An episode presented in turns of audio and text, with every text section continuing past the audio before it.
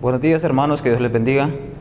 Eh, los alegra mucho, ¿verdad? Nuevamente estar con ustedes en este lugar y siempre, ¿verdad? Con el propósito de poder escuchar su palabra, con el, el propósito, ¿verdad? De serle fiel a Cristo al venir a este lugar. Es importante, ¿verdad? Lo que estábamos escuchando, ¿verdad? En esta mañana, la enseñanza de nuestro hermano Melvin eh, acerca, ¿verdad? De eh, lo que nos, mm, a veces lo que nos mm, esclaviza a nosotros como, como, creyentes o como seres humanos, hay muchas cosas que nos esclavizan, ¿verdad? Y creo que es algo, ¿verdad?, que nosotros como creyentes ya no debe haber eso, porque eh, nosotros, ¿verdad?, hemos sido rescatados de una manera vana de vivir, y cuando nosotros volvemos a eso, eh, ¿verdad? Nos estamos volviendo a esclavizar.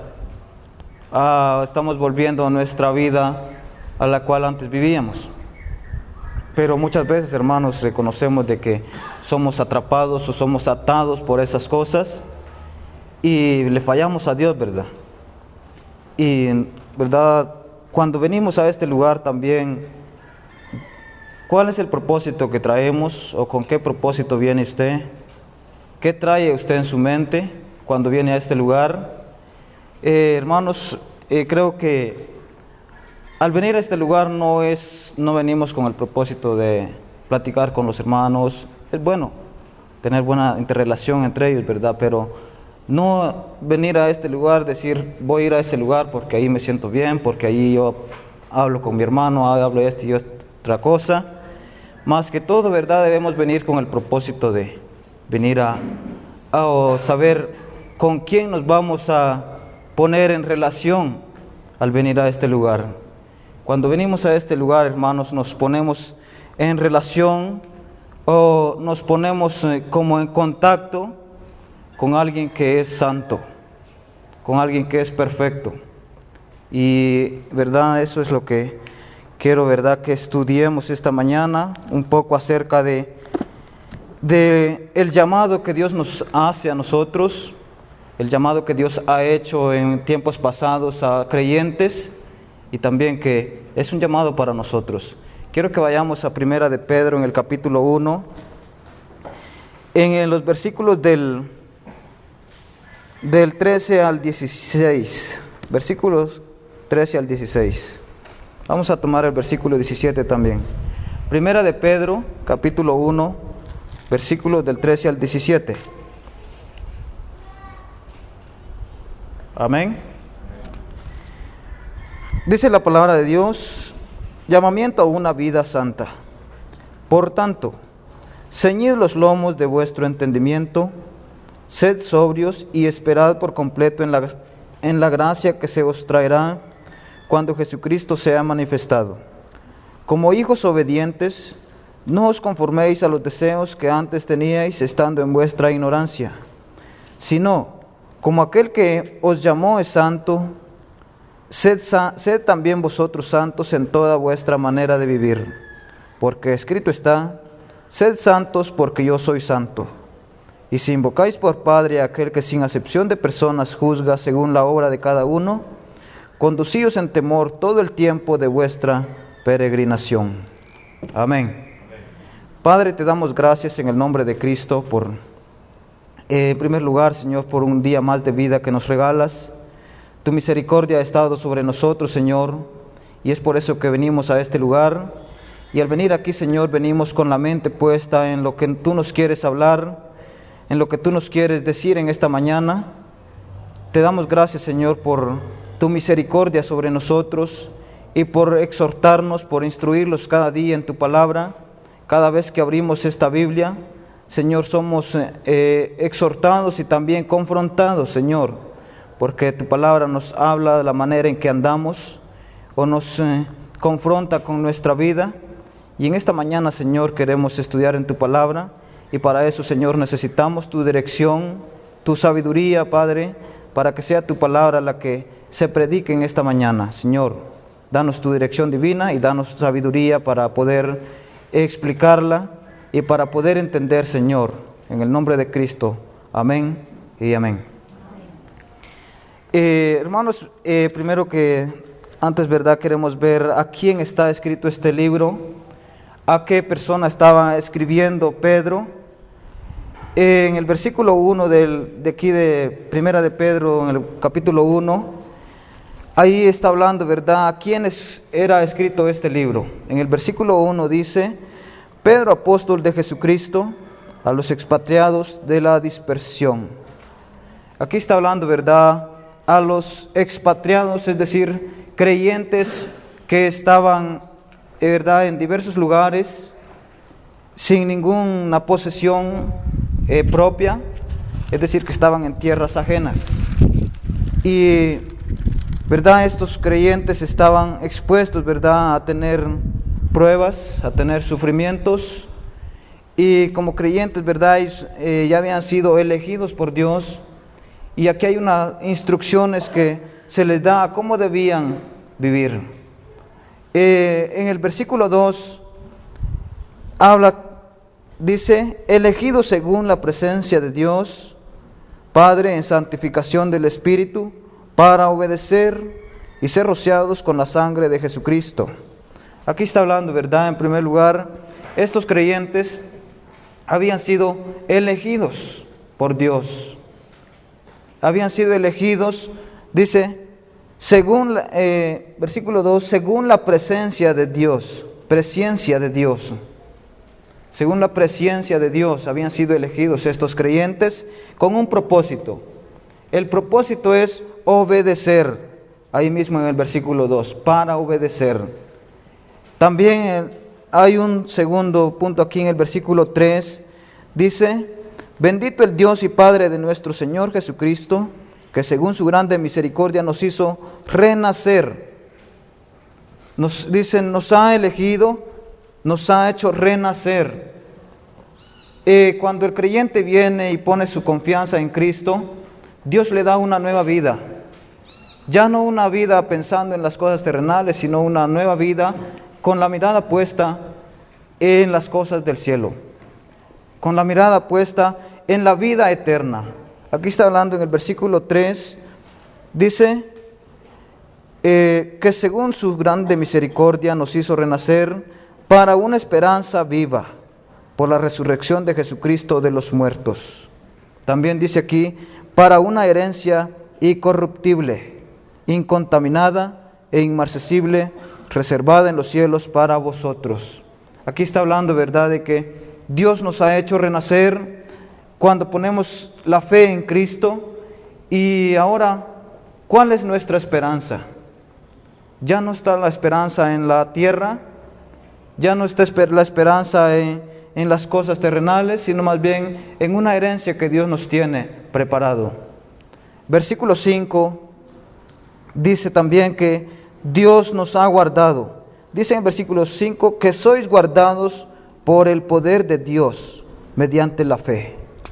¿Para qué? Para alcanzar, dice aquí, la salvación que está preparada para ser manifestada en tiempo en tiempo postrero.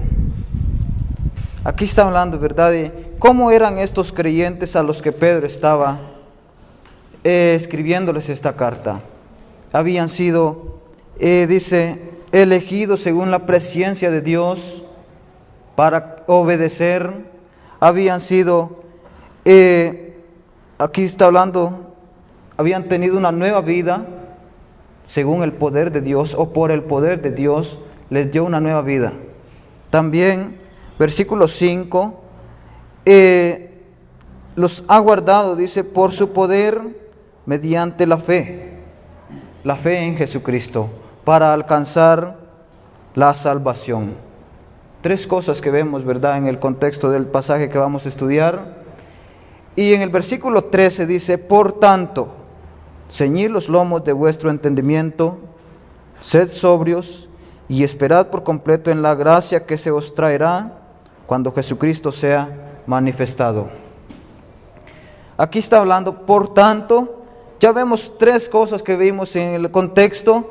Estos creyentes habían sido elegidos, habían sido, eh, aquí está en el versículo 3, habían sido eh, Dios les da una nueva vida, versículo 5, Dios los había guardado por su poder. Y en el versículo 13 les está diciendo, por tanto, por esto, por todo esto, dice, ceñid los lomos de vuestro entendimiento. Está hablando de preparar nuestros pensamientos, los pensamientos. ¿En quién está esperando? ¿En la tierra o en las cosas que Dios nos ha ofrecido? La palabra de Dios dice, ceñid los lomos de vuestro entendimiento, sed sobrios y esperad por completo en la gracia que se os traerá cuando Jesucristo sea manifestado. Está hablando de eh, ceñir los lomos. Ceñir, hermanos, eh, eh, cuando un soldado iba a la guerra, ese soldado tenía que ir bien preparado su uniforme, no tenía que llevar ningún estorbo.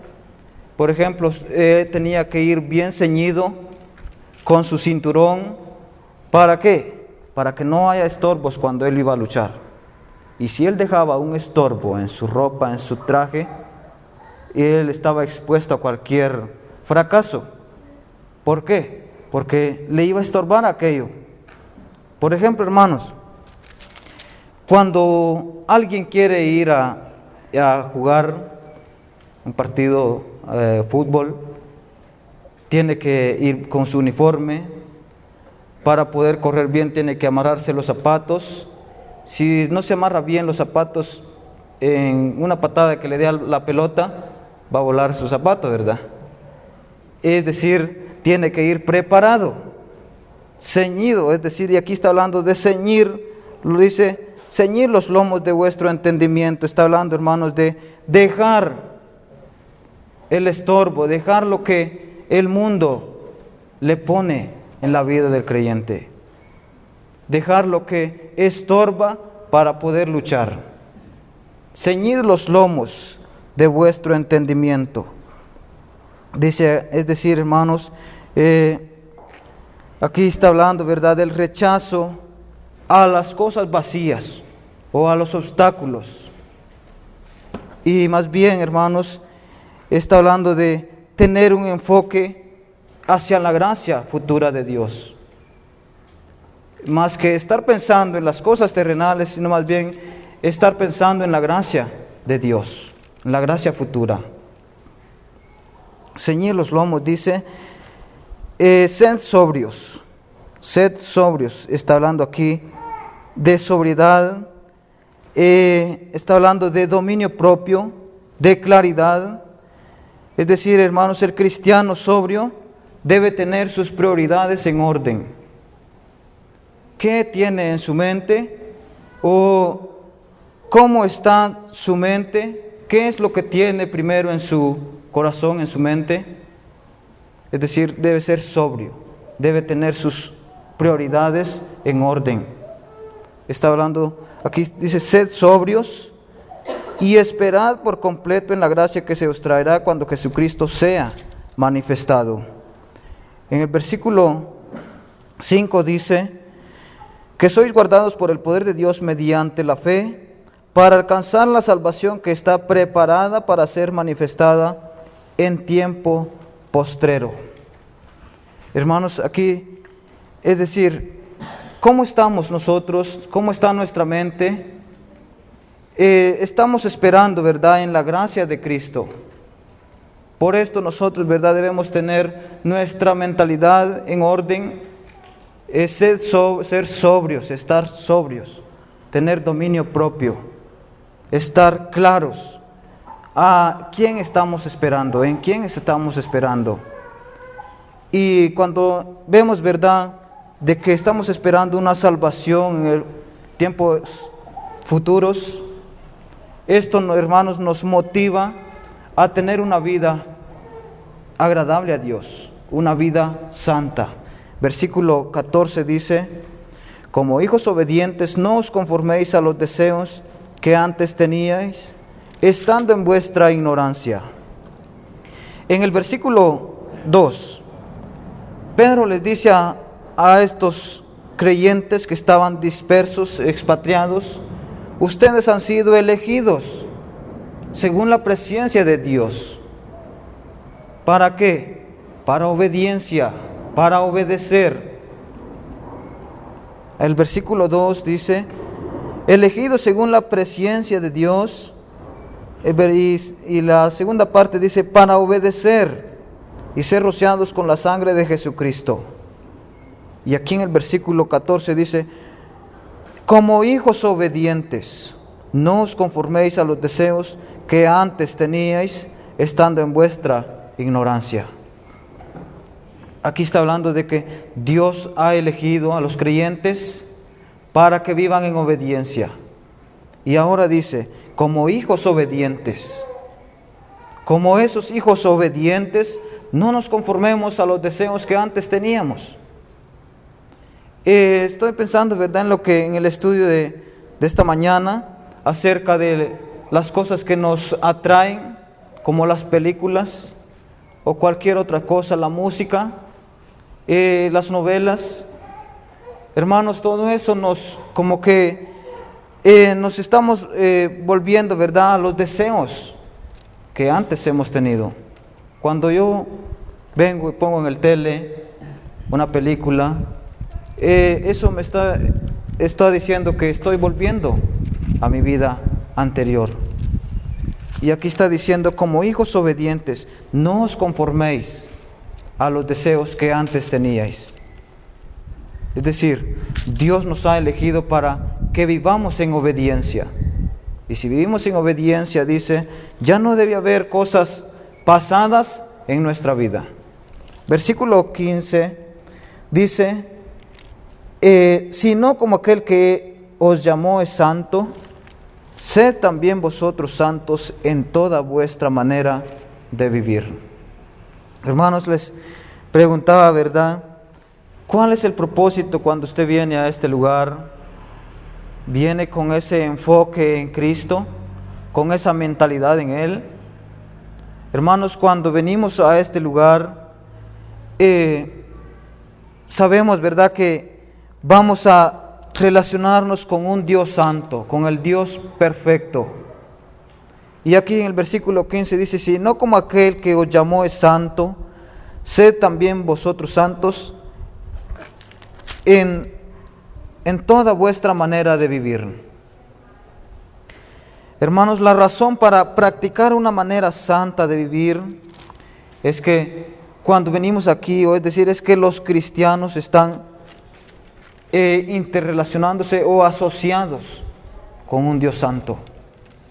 La razón por la que nosotros debemos vivir una o buscar una santidad una vida santa es porque con aquel que nos estamos relacionando es un Dios santo. Hermanos, y esto significa, ¿verdad?, de que eh, debemos tratar o debemos ser eh, cuidadosos, eh, tratar tanto a, Dios como a su palabra con respeto, con reverencia, con temor. Cuando yo vengo a este lugar, hermanos, no vengo a un lugar de recreación, Vengo a un lugar donde yo sé que voy a estar con un Dios santo. Y entonces es ahí cuando nos dice, la, eh, es verdad, donde debemos pensar, ¿con qué mentalidad voy? ¿Con qué mentalidad he venido? Hermanos, muchas veces cuando hablo aquí verdad de santidad, es decir, dejar todas las cosas y concentrarnos en Cristo. Hermanos, muchas veces estamos en el culto de repente nos cae una llamada, eh, nuestro teléfono, salimos corriendo y a veces ahí adelante de los hermanos decimos, ahorita estoy en la iglesia, no me llames, me llamas más tarde. La demás gente se distrae por aquella llamada. Eh, ¿Es respeto eso a, Dios? ¿Es, eh, ¿Estamos teniendo reverencia a la palabra o a Dios? Creo que en esto fallamos muchas veces. Dios nos está diciendo, sed santos porque yo soy santo. Eh, versículo 15, versículo 16 dice, porque escrito está, sed santos porque yo soy santo. Eh, en Levítico 11, en el versículo 44 y 45, busquemos ese versículo, hermanos. Levítico 11, 44 y 45.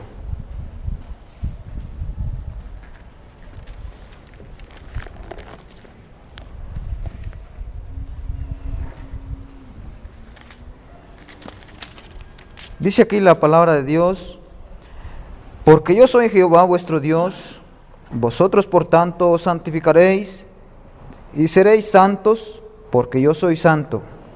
Así que no, así que no contaminéis vuestras personas con ningún animal que se arrastra sobre la tierra, porque yo soy Jehová, que os hago subir de la tierra de Egipto, para ser vuestro Dios. Seréis pues santos, porque yo soy santo.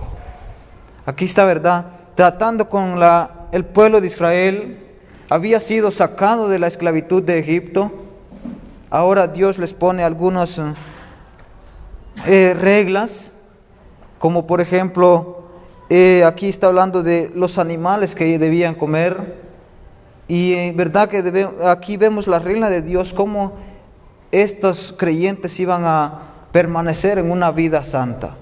Dios los saca de una esclavitud de Egipto y ahora dice que Él iba a ser el Dios de ellos. Y les dice, yo soy santo. Por lo tanto, ustedes deben ser santos, deben permanecer santos. Y si vemos aquí mismo en Levítico, en el versículo 19, eh, versículo eh, capítulo 19, perdón, en los versículos, eh, versículo 1 dice, Habló Jehová a Moisés diciendo, habla a toda la congregación de los hijos de Israel y diles, santos seréis, porque santo soy yo Jehová vuestro Dios. Aquí está hablando, y si en el versículo, en el capítulo 18, ¿verdad? Eh, aquí mismo en el capítulo 18, Eh, también Dios llama a la santidad.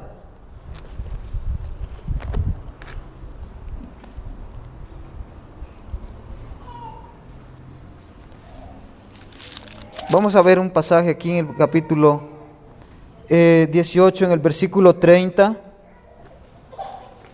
¿Qué dice el versículo 30, hermanos, del capítulo 18?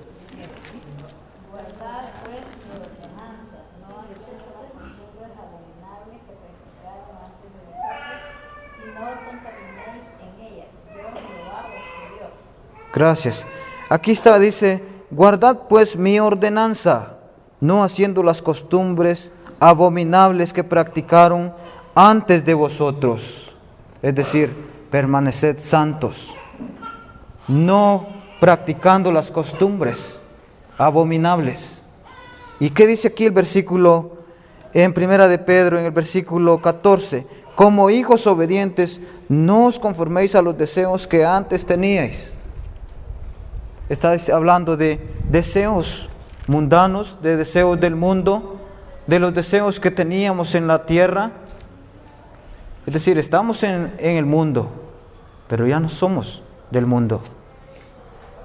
Y aquí está, por eso dice, no nos conformemos a los deseos de este mundo, sino más bien, eh, está diciendo, como aquel que os llamó es santo, Está hablando de que Dios nos ha llamado. Usted y yo estamos aquí porque nos ha llamado Dios. Y ese Dios que a usted y a mí nos ha llamado es un Dios santo. Y nos está diciendo, esta es una razón por la que usted y yo debemos vivir una vida santa, una vida con respeto, una vida con reverencia, una vida con temor a Dios. ¿Y qué más dice aquí? Vamos a ver otro pasaje. En Mateo 5, 48. Mateo 5, 48.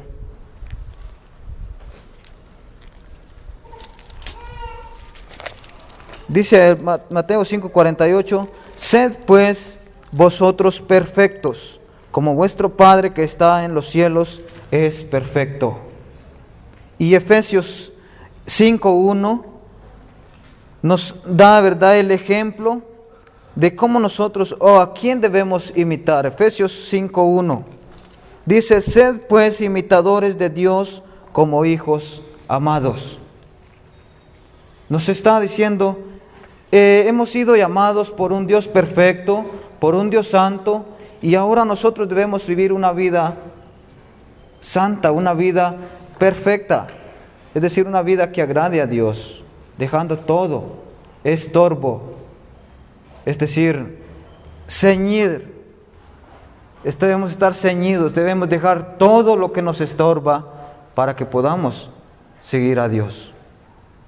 Y en el versículo 17 dice, y si invocáis por Padre a aquel que sin acepción de personas juzga según la obra de cada uno, conducíos en temor todo el tiempo de vuestra peregrinación Vemos aquí, estos creyentes eran expatriados, eran peregrinos en tierras ajenas. Y aquí Pedro les está diciendo cómo debían conducirse. Hermanos, cuando usted va a un lugar donde usted, no lo conocen o donde usted no conoce, ¿cómo se va a portar? ¿Se va a portar lo mismo que en su casa? Usted tiene que andar bien portado. Si yo voy a un lugar donde no me conocen, yo tengo que andar de la mejor manera, porque no sé con qué tipo de gente voy a ir a pegar allá, o con qué condiciones me voy a ir a enfrentar. Y aquí está diciendo eh, que somos, eh, como eh, dice aquí el versículo 17, y si invocáis por Padre aquel que sin acepción de personas juzga según la obra de cada uno, conducíos en temor todo el tiempo de vuestra peregrinación. Estos creyentes eran peregrinos en tierras ajenas. Pero a, nosotros, es decir, nosotros somos peregrinos en esta tierra. Nuestra vida no está aquí. La esperanza que nosotros tenemos no es una vida eterna aquí en la tierra. ¿Cuál es su esperanza, hermanos? Nuestra esperanza es tener una vida eterna con Dios en el cielo.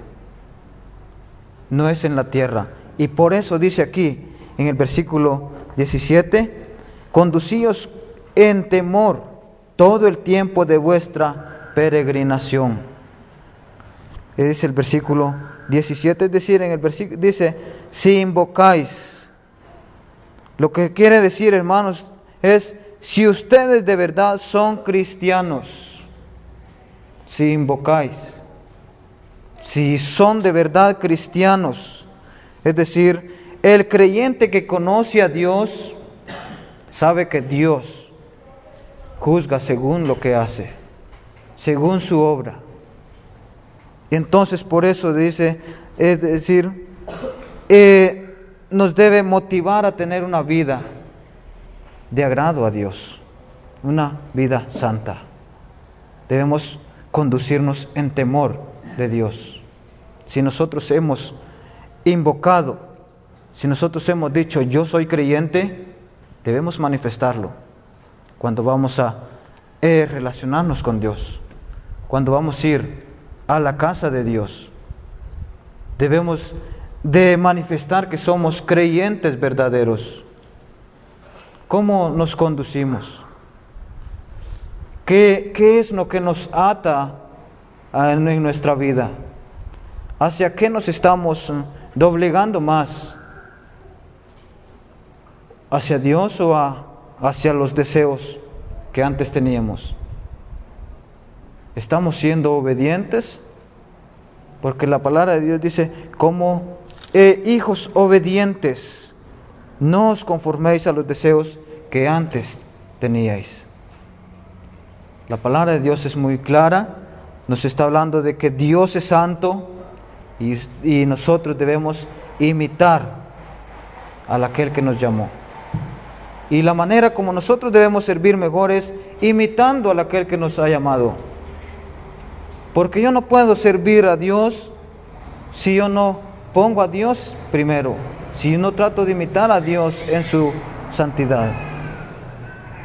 No puedo decir yo soy creyente cuando ando satisfaciendo mis propios deseos, satisfaciéndome a mí mismo en las cosas viejas, en la vida vieja, en los deseos mundanos, esperando en cosas vanas. No estamos esperando en eso, estamos esperando, dice el versículo 3, eh, bendito el Dios y Padre de nuestro Señor Jesucristo, que según su grande misericordia nos hizo renacer para una esperanza viva. Tenemos una esperanza viva.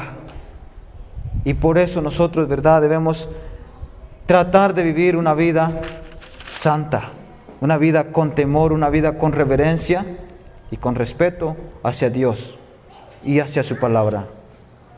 Entonces, debemos pensar, hermanos, usted y yo, ¿cómo estoy viviendo mi vida? ¿Tengo temor de Dios? ¿Estoy viviendo una vida con respeto a Dios, con reverencia a Él?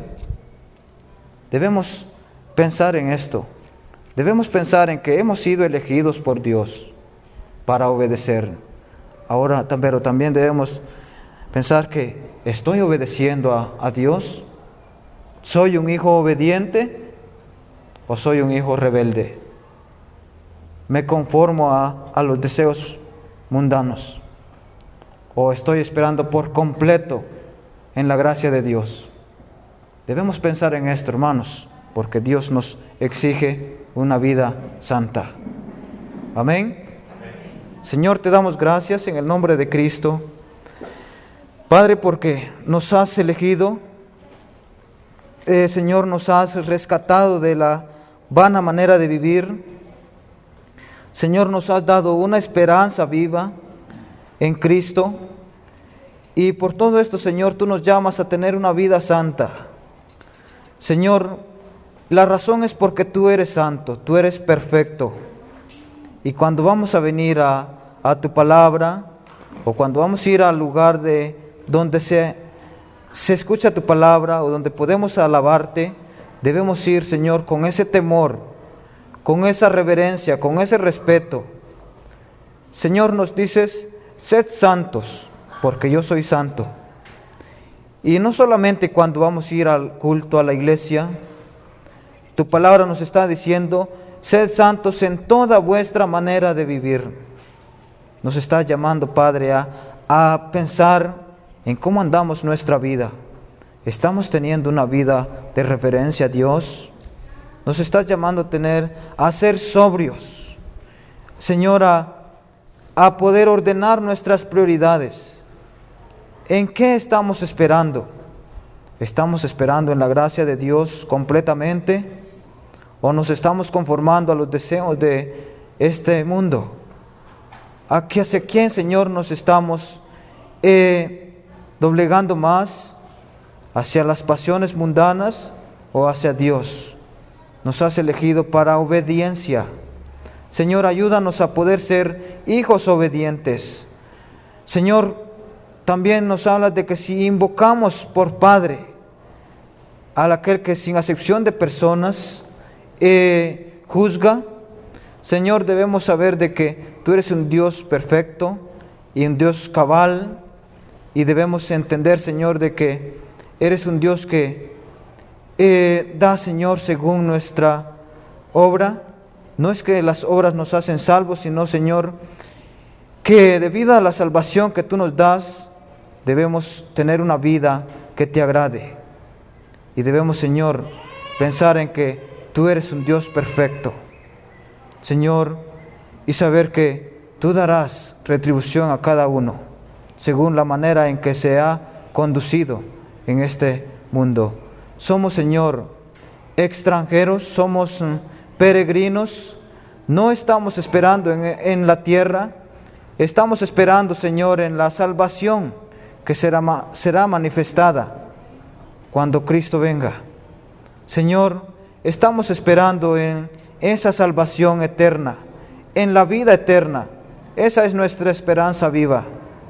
Y debido a eso, Señor, debido a que nuestra esperanza no es en la tierra, debemos quitar nuestra mirada de las cosas vanas y poner nuestra mirada en las cosas de arriba, en Cristo, en nuestro Padre Celestial, en ti Señor que eres un Dios santo. Ayúdanos Señor a vivir una, una vida santa, una vida que te agrade, a comportarnos y a conducirnos con temor y reverencia a Dios. En el nombre de Cristo te damos gracias y te pedimos, Señor, amén y amén. Que Dios les bendiga, hermanos, y queda nuestro hermano Ernesto con nosotros.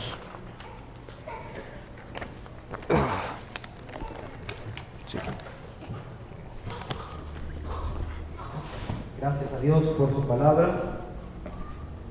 Y hay un versículo para